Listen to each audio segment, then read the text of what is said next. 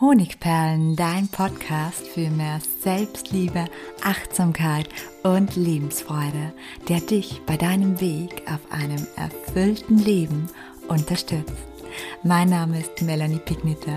Ich bin diplomierte Mentaltrainerin, Buchautorin und Selbstliebe-Mentorin. Und ich freue mich von ganzem Herzen, dass du mit dabei bist. In der heutigen Podcast-Episode geht es um Schmerz, um Stress und um Angst, wie sich diese gegenseitig beeinflussen und darum, was mögliche Anzeichen sind, dass dein Nervensystem überlastet ist. Diese Episode ist die richtige für dich, wenn du dich von einer der folgenden Fragen angesprochen fühlst. Fühlst du dich öfter ängstlich oder wirst sogar ganz von deiner Angst vereinnahmt? Bist du ein Overthinker? Grübelst du viel? Bist du sehr sorgenvoll? Wird dir öfter einfach alles zu viel? Ist Überforderung häufig bei dir der Fall? Oder neigst du zu Schmerzen auf physischer, sprich körperlicher Ebene oder auch auf emotionaler Ebene?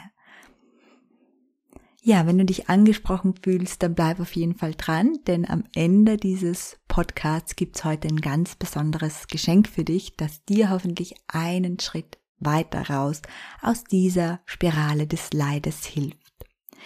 Es ist im Übrigen kein Zufall, warum viele Menschen, die unter Schmerzen leiden, auch häufiger das Gefühl von Überforderung haben, beziehungsweise sich gestresst fühlen und gleichzeitig auch körperliche oder emotionale Schmerzen haben. Angst, Schmerz und Stress sind quasi das perfekte Trio, das konnte man bereits nachweisen, denn diese drei Faktoren beeinflussen sich gegenseitig nachweislich negativ. Das heißt, wenn ich Angst habe, habe ich ein höheres Risiko, auch körperlichen oder seelischen Schmerz zu erleiden und umgekehrt. Und ein Faktor, der immer das Ganze negativ beeinflusst, ist der Stressfaktor. Die Folge von langfristigem Stress ist die Überstimulierung unseres Nervensystems, genau genommen von einem bestimmten Anteil unseres Nervensystems, nämlich dem sogenannten Sympathikus. Das ist jener Teil des Nervensystems, der zuständig ist für Flucht und für Leistungssteigerung in Notsituationen. Den haben wir vor allem in der Steinzeit gebraucht. Und wer ständig auf der Flucht ist, der kann sich natürlich äußerst schlecht entspannen. Und das hat Auswirkungen auf unseren Körper und auf unsere Gefühlswelt. Und dazu möchte ich dir häufige Anzeichen für ein überreiztes Nervensystem gleich mal aufzählen. Schau mal nach, ob das eine oder andere bei dir zutreffend ist. Erstens Verspannungen. Zweitens Schmerzen und erhöhte Schmerzempfindlichkeit bzw. erhöhte Schmerzwahrnehmung. Drittens Ein- und Durchschlafprobleme. Viertens Magenbeschwerden. Fünftens Herz-Kreislauf-Erkrankungen. Sechstens generelle Ängstlichkeit.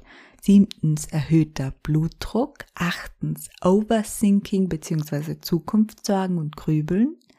Neuntens die Angststörung bzw. die Panikattacke, zehntens Stimmungsschwankungen, elftens Weinerlichkeit, zwölftens Neigung zur Traurigkeit bis hin zur Depression, 13 Müdigkeit und Motivationslosigkeit, 14 Nachtschweiß und 15 verminderte Leistungsfähigkeit.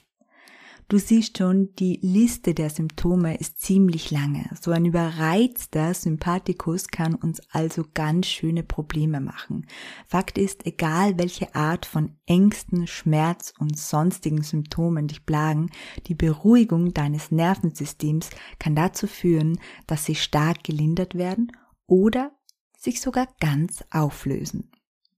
Selbst dann, wenn es sich bei einem Schmerz nicht um einen körperlichen, sondern einen emotionalen, zum Beispiel aufgrund einer zwischenmenschlichen Verletzung handelt, kann die Beruhigung des Nervensystems helfen, um den Schmerz, das heißt den emotionalen Schmerz, zu lindern. Man hat nämlich herausgefunden, dass seelischer und körperlicher Schmerz im selben Gehirnareal verarbeitet werden. Ein entspanntes Nervensystem beeinflusst das positiv.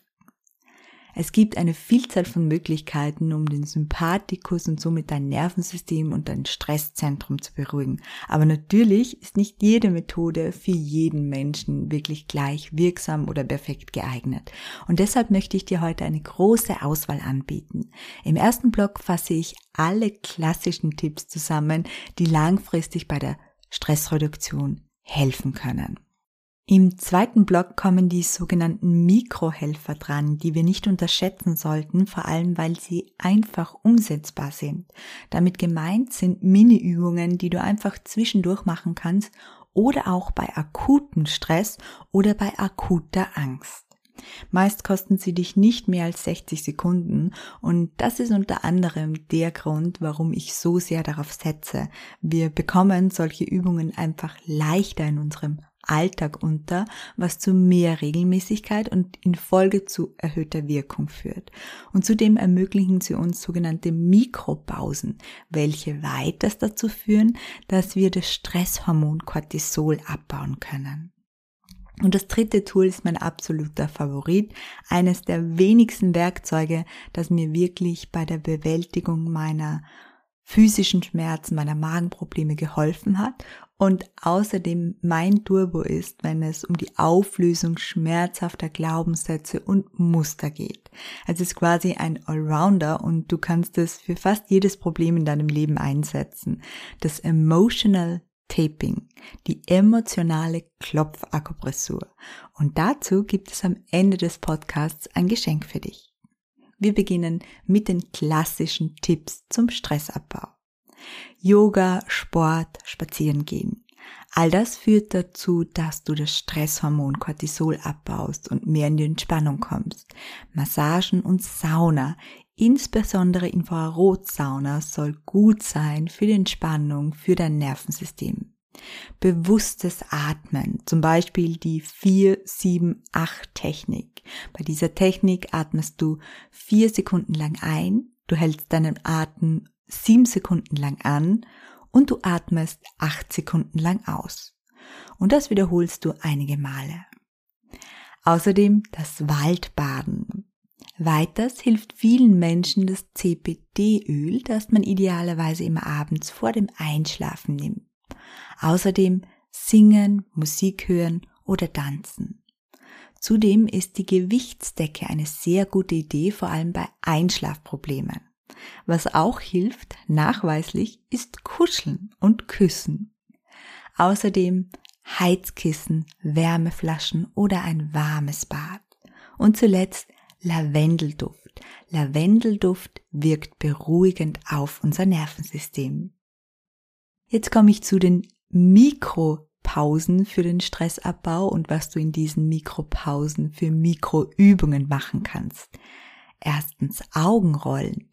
Rolle deine Augen zweimal im Uhrzeigersinn und zweimal gegen den Uhrzeigersinn und wiederhol das noch zwei, dreimal.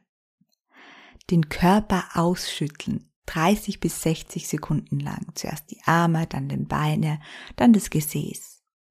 Dein Gesicht liebevoll streicheln mit deiner Handfläche, mit deinen Fingern, circa 60 Sekunden lang. Es wurde nachgewiesen, dass das zu mehr innerer Ruhe führt, dass wir dadurch Stress abbauen, ähnlich wie beim Kuscheln.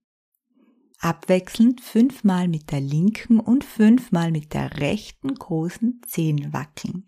Dadurch ziehst du von deiner Gedankenenergie alles auf diese körperlichen Prozess ab, was dazu führt, dass sich sozusagen dein Gehirn, das der überstimulierte Bereich entspannen kann. Auch Atemübungen, zum Beispiel zehn bewusste Atemzüge oder die vorhin genannte Übung, kann eine Mikropause darstellen. Den Körper mit beiden Händen von oben nach unten abklopfen. Auch das ist eine gute Idee für eine kleine Pause, die bei Stressabbau hilft. Augen schließen und ein Lied summen. Auch ein Glas Wasser ganz bewusst und langsam trinken führt dazu, dass du Cortisol abbaust, dass du in die Achtsamkeit kommst, dass du wieder etwas ruhiger wirst. Und zuletzt aufstehen und das Becken in beide Richtungen kreisen, circa 60 Sekunden lang. Im Becken sitzen die Emotionen, oft auch die Angst und diese kannst du dadurch lösen oder besänftigen. Und zuletzt kommen wir zum dritten Block, zu meiner Lieblingstechnik, dem emotionalen Taping. Darunter versteht man eine einfache Klopfakupressur auf emotionaler und körperlicher Basis, die du selbstständig erlernen und anwenden kannst. Und dabei klopfst du meistens mit zwei Fingern an verschiedenen Körperpunkten, die mit bestimmten Emotionen und Organen verbunden sind. Die Ursprungstechnik stammt übrigens vom US-Amerikaner Cary Craig und setzt sich aus Wissen aus der DCM-Lehre, aus der Kinesiologie und aus Einsteins Energielehre zusammen. Alles zusammen uraltes Wissen, das uns helfen kann. Und das Tool ist unglaublich vielseitig und einfach zugleich. Die Erfolgsberichte, zum Beispiel in meinen Kursen, die sprechen wirklich schon für sich, aber du kannst auch sehr viel dazu online auf verschiedenen Webseiten nachlesen. Emotional Taping hilft nicht nur bei Stress, bei Angst und bei Schmerz, sondern eigentlich bei fast jedem Problem. Und das Beste, du kannst es innerhalb von weniger Stunden erlernen und hast dann ein Instrument, das du ein Leben lang einsetzen kannst. Aber lass uns jetzt mal mit dem ersten Schritt beginnen. Ich habe eine kostenlose Emotional Taping Session für dich erstellt, damit du einmal in die heilsame Wirkung meines Lieblingstools reinschnuppern kannst und schauen kannst, ob das wirklich etwas für dich ist. Nachdem das nicht per Audio geht, habe ich dazu ein Video erstellt, weil du ja die Klopfpunkte sehen musst. Und dieses Video kannst du dir direkt per E-Mail zu dir holen und zwar um 0 Euro, das heißt völlig kostenlos, indem du einfach deine E-Mail-Adresse hinterlässt, damit ich es dir zusenden kann.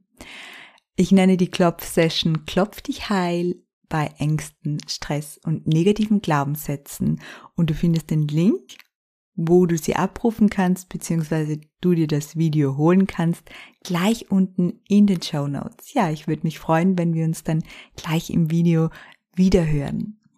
Ja, und bis dahin wünsche ich dir alles Liebe und freue mich, wenn du auch nächste Woche wieder bei meinen Podcasts hineinhörst.